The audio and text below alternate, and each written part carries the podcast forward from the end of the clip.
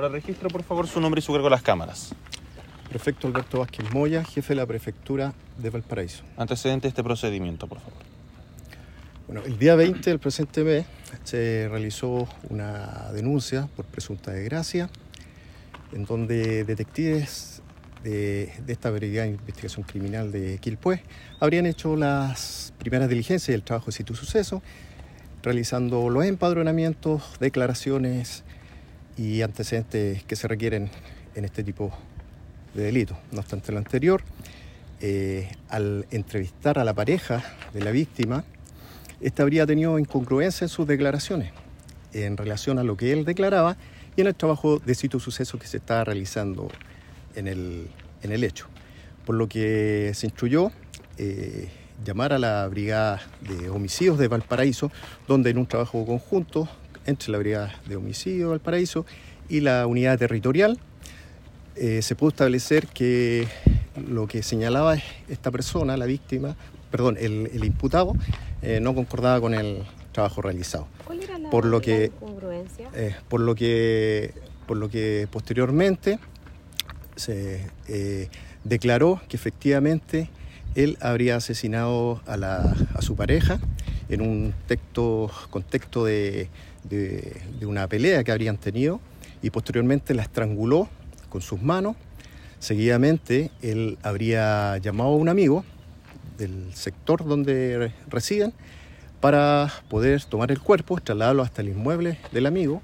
Seguidamente eh, lo habrían quemado con un acelerante. Se está investigando qué tipo de acelerante es, se está viendo, según las pericias que se están realizando. Y seguidamente lo habrían tomado y trasladado en otro vehículo hacia un sector eriazo, eh, específicamente en la quebrada, en, en, esta, en esta ciudad.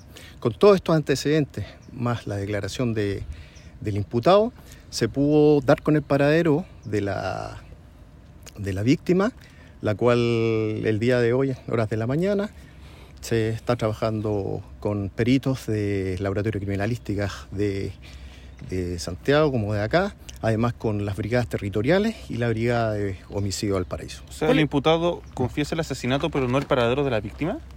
Sí, lo confesó efectivamente el, el- el femicidio en, en- en este caso y, y el lugar donde podría haber estado. No obstante, eh, gracias al trabajo y, y las indicaciones por los detectives, se pudo dar con el paradero de esta persona. El amigo es cómplice, ¿no es cierto? Entonces eh, estaría bajo ese delito, ¿no? Sí, tiene la, la- la orden, lo, lo que pasa es que la orden va en el tema de femicidio, por, por todo. Eso es. El eh, estrangulamiento es lo que causa la muerte de la víctima. Las quemaduras son post-mortem. Eso se está realizando, un proceso en desarrollo, un, eh, es un trabajo que se está realizando con, con los peritos, los que van a establecer eh, el- la dinámica del hecho, el, el- en, en sí, si habría fallecido la víctima en el lugar o posteriormente, pero eh, eso está en proceso de investigar. ¿Qué edad tenía la, la víctima y el 21 imputado? años. 21 años. ¿Y el imputado? 22. 22. ¿Tiene antecedentes? Eh, no, no tiene antecedentes. Y, y en este caso el, el cómplice o el amigo eh, se- eh, es una persona conocida, eh, están, ya está detenido, lo tiene identificado. No, hay una orden de detención para él. Eh, se están realizando las- todas las diligencias para dar el paradero de esta persona y tener su pronta detención. ¿Habían denuncias previas por violencia intrafamiliar entre el imputado y la víctima?